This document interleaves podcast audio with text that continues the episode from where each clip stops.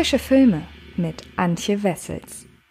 Hallo liebe Freds und herzlich willkommen zu dieser neuen Ausgabe des Frische Filme Podcasts. Ihr bekommt diese Woche gleich vier Podcasts zu hören. Der Grund dafür ist, dass es einfach so wahnsinnig viele Neustarts in den Kinos gibt, dass ja, ein, zwei, drei eben nicht ausreichen, sondern es eben vier sein müssen, denn über einen Film habe ich noch nicht gesprochen in den Videos, was daran liegt, dass wir ihn erst sehr, sehr kurzfristig gesehen haben mit der Presse. Aber heute war es jetzt endlich soweit und deshalb sollt ihr wenigstens im Podcast zu hören bekommen, wie gut denn Greenland geworden ist, der neue Film mit Jared Butler. Wie er ein bisschen bekannt ist, bin ich nicht der größte Fan von Jared Butler, was nicht unbedingt an ihm selbst liegt, sondern an den Rollen, die er zuletzt so ausgewählt hat. Aber ich muss tatsächlich sagen, ich bin sehr überrascht, überrascht, dass Greenland jetzt doch zu einem der Highlights aus diesem Kinojahr gehört, das ja nicht so reich war an Highlights, was auch daran liegt, dass viele Sachen einfach nicht ins Kino gekommen sind. Aber wer kann, der sollte sich Greenland unbedingt im Kino angucken. Und bevor ich euch verrate, warum, gibt es jetzt erstmal eine kurze Zusammenfassung, damit ihr wisst, worum es in Greenland überhaupt geht. Und das ist in diesem Fall ein riesiger Komet, der in hoher Geschwindigkeit auf die Erde zurast und Berechnungen zufolge vor Eintritt in die Erdatmosphäre verglühen soll. Doch die Prognosen stimmen nicht nicht, ein erstes Fragment des Kometen stürzt nicht ins Meer, sondern zerstört stattdessen ganz Florida. Gerüchte, dass nur ein ausgewählter Kreis von Personen in Sicherheit gebracht werden kann, machen bereits die Runde, als Ingenieur John Garrity, gespielt von Jared Butler von der US-Regierung, aufgefordert wird, sich sofort gemeinsam mit seiner Frau Allison, gespielt von Marina Baccarin, und Sohn Nathan, gespielt von Roger Dale Floyd, zu einer Militärbasis zu begeben.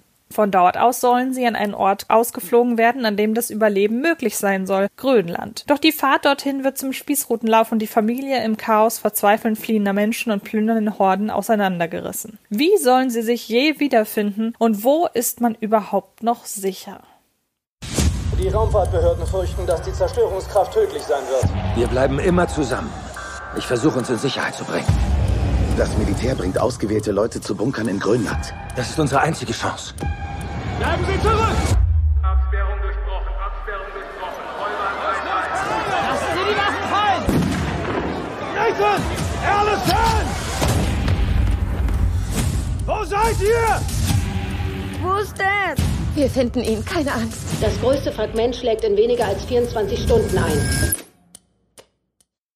Wenn Verleiher die Filmstarts ihrer Projekte kurz vor Veröffentlichung ein- oder mehrmals verschieben, dann ist es in der Regel kein gutes Zeichen. Häufig zeugt dieser Umstand davon, dass man entweder nicht genau weiß, was man mit der Produktion eigentlich anfangen soll, oder dass man sie sogar möglichst ohne viel Aufmerksamkeit sang- und klanglos versenden möchte. Im Falle von Rick Roman Wars Katastrophendrama Greenland deuten alle Zeichen auf genau dieses Prozedere. Die nach Angel Has Fallen zweite Zusammenarbeit zwischen ihm und Hauptdarsteller Jared Butler wirkt nicht nur im Anbetracht dessen, in was für Filmen der Action-Mime zuletzt mitgewirkt hat, wenig vielversprechend. Auch schon die erste Kollaboration des Regie-Schauspielerduos war nur eines von diversen mittel- bis unterklassigen Krawum-Vehikeln, in denen der gebürtige Schotte zuletzt weitestgehend desinteressiert mitwirkte. Die Rede ist von Angel Has Fallen. Und der Plot eines nahenden Kometeneinschlags, vor dem ein Familienvater und seine entfremdete Frau samt Sohn fliehen müssen, gewinnt nun auch keinen Innovationspreis. Doch Greenland wurde deshalb so kurzfristig auf den 22. Oktober verschoben, weil die Kinos den Filmverleihen Tobesfilms in Ermangelung an massentauglichen Kinostarts schlicht darum gebeten haben. Und der Film selbst entpuppt sich ebenfalls als auf allen Ebenen überraschend. Butler spielt endlich mal wieder bemerkenswert engagiert auf und liefert seine beste Performance seit Gesetz der Rache. Inszenatorisch ist der Film aufgrund seines pessimistischen Grundtons emotional und beklemmend zugleich. Und die Prämisse des Kometeneinschlags wird hier weitaus weniger reißerisch aufbereitet, als man es aus vielen anderen Katastrophenfilmen dieser Art gewohnt ist.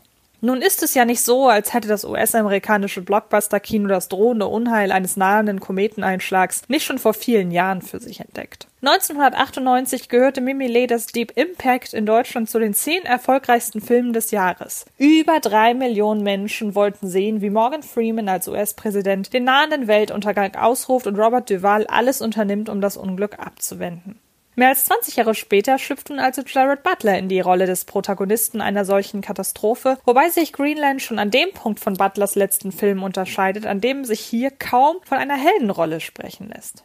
Sein John Garrity gehört zwar ohne sein Wissen zu den Auserwählten der US-Regierung und ist daher befugt, einen der raren Evakuierungsplätze für sich und seine Familie zu beanspruchen, doch die meiste Zeit über sind er und seine Lieben genauso hilflos dem Schicksal ausgesetzt wie jeder andere Mensch um sie herum. Und die vereinzelten Szenen, in denen seine Figur dann doch mal Dinge tut, die sich bisweilen als actionheldenhaft bezeichnen ließen, mal rettet er einen Mann selbstlos aus einem brennenden Auto, ein anderes Mal muss er notgedrungen zur Waffe greifen, um sich gegen einen Widersacher zur Wehr zu setzen, wirken dann auch direkt wie ein Fremdkörper in einem ansonsten sehr bodenständigen und realistisch inszenierten Film. Natürlich trägt auch die Tatsache, dass sich die Weltbevölkerung derzeit im Zustand einer Pandemie befindet, dazu bei, dass Szenen, in denen wir Menschen beim Plündern beobachten oder in denen das Gesundheitssystem zusammenbricht, besonders intensiv auf einen wirken. Einfach weil solche Vorkommnisse aktuell näher an unserer Realität dran sind, als man es gemeinhin gewohnt ist. Aber auch sonst hat man den Eindruck, Drehbuchautor Chris Barlick, den man unter anderem aus Buried lebend begraben kennt, wolle mit Greenland mal nicht die Gier nach Blockbuster-typischem Katastrophenspektakel befriedigen, sondern das Einzelschicksal einer ganz gewöhnlichen Familie erzählen. Manche dramaturgischen Entscheidungen wirken dem ein Stück weit entgegen.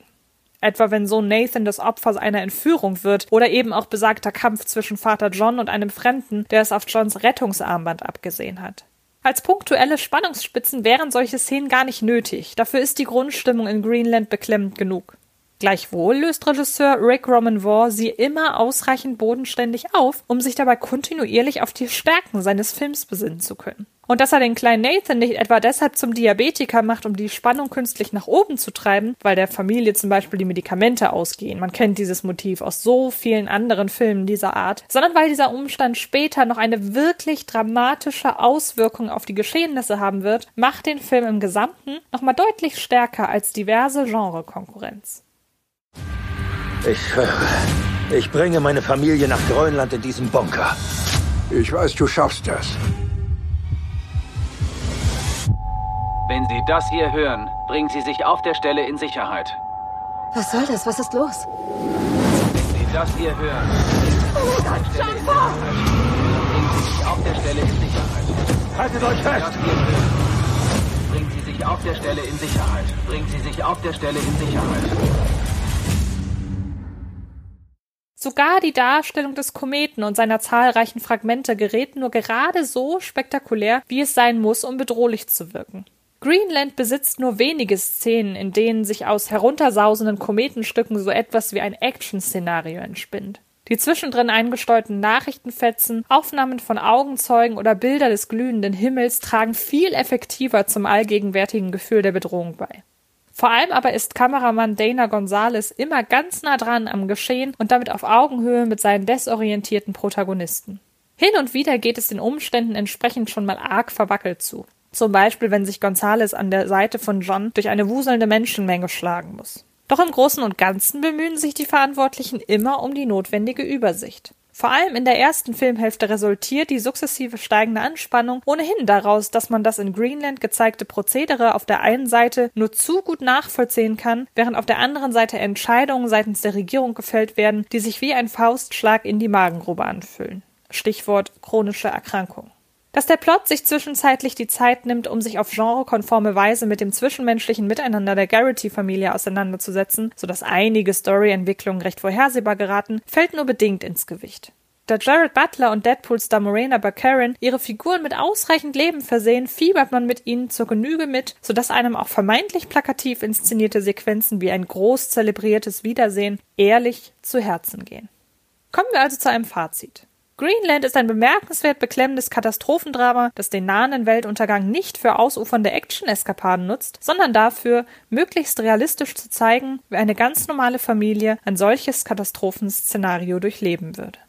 In den Kinos ist Greenland ab dem 22. Oktober zu sehen und ich wiederhole mich, wenn ich sage, dass sollte euch dieser Film interessieren, ihr unbedingt ins Kino gehen und ein Ticket lösen solltet, denn die Kinos haben es momentan mehr als nötig, möglichst viel Publikum zu generieren. Ihr kennt die Umstände und die Kinos geben sich alle Mühe mit Hygienekonzepten und so weiter, auf eure Gesundheit zu achten. Also bitte, bitte geht ins Kino und gerade ein Film wie Greenland, ja, der lohnt sich auf der großen Leinwand. Ich habe es sehr genossen, einen solchen Film Film endlich mal wieder in einem großen Lichtspielhaus zu sehen. Bitte tut es mir nach. Greenland ist wirklich eine Überraschung in diesem Jahr und ich hoffe, das konnte ich hiermit zur Genüge klar machen. Damit bin ich durch. Alles weitere zum Film erfahrt ihr auf fredscarpet.com und es gibt diese Woche auch noch einige weitere Kinostarts, die durchaus interessant sind. Dazu gehört unter anderem The Mortuary, The Beach House und auch Quadrillionär. Ich habe sämtliche Filme wahlweise als Podcast oder bei uns auf dem YouTube-Kanal fredcarpet.com besprochen.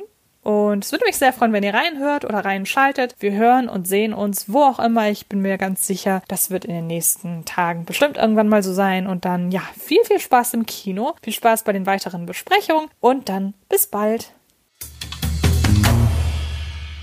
Das war Film ist Liebe, der Podcast von Fred Carpet.